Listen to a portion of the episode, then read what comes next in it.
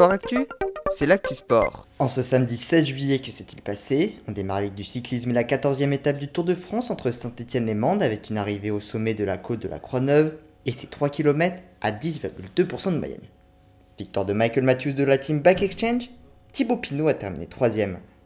Au général, pas de changement, les leaders se sont neutralisés, Jonas Vingegaard reste en jaune. En football, début de la troisième et dernière journée des phases de groupe de l'Euro féminin, à domicile, les Anglais se sont imposés 5 à 0 face à l'Irlande du Nord et terminent donc invaincus en tête du groupe A devant l'Autriche qui a hier soir battu la Norvège 3 à 0. Les Autrichiennes retrouveront l'Allemagne en quart de finale. Les Allemandes qui sont déjà assurées de terminer en tête du groupe B avant leur dernier match de ce soir face à la Finlande.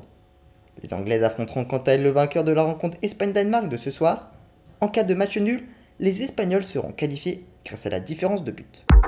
Autre actualité de football toujours en lien avec l'Euro, mauvaise nouvelle pour nos Bleus, les examens de Marie-Antoinette Catoto à la suite de sa blessure au genou se sont révélés importants, une fissure du ménisque et une rupture du ligament latéral interne. Elle ne jouera donc pas la suite de l'Euro et est rentrée ce matin en France afin de se faire opérer dans les prochains jours. En athlétisme début des championnats du monde à Eugène aux États-Unis, Quentin Bigot s'est qualifié pour la finale de ce soir en lancer du marteau grâce à un jet à 77m95, tout comme Mehdi Bellage sur 3000 m steeple quatrième de sa série, mais repêché au temps, et Margot Chevrier et Nino Chapelle en saut à la perche, qui ont toutes deux franchi la barre des 4m50, permettant d'accéder à la finale. Ce soir, il y aura aussi les séries du 110 mètres et avec Sacha Zoya, Pascal Martino Lagarde et Jusco Mathieu, avec les demi-finales et la finale potentielle dans la nuit de dimanche à lundi. Il y aura également les séries du 3000 mètres steeple avec Alice Finot. Enfin, la première finale qui s'est déroulée tôt ce matin a été remportée par la péruvienne Kimberly Garcia, qui a été la première à franchir la ligne d'arrivée du 20 km marche féminin. En trail running, il y avait un duel de costaud sur la hard rock ces dernières heures, mais c'est Kylian Jornet qui s'est imposé devant François Daen. Le Catalan a terminé la course en 21h36 minutes, le nouveau record.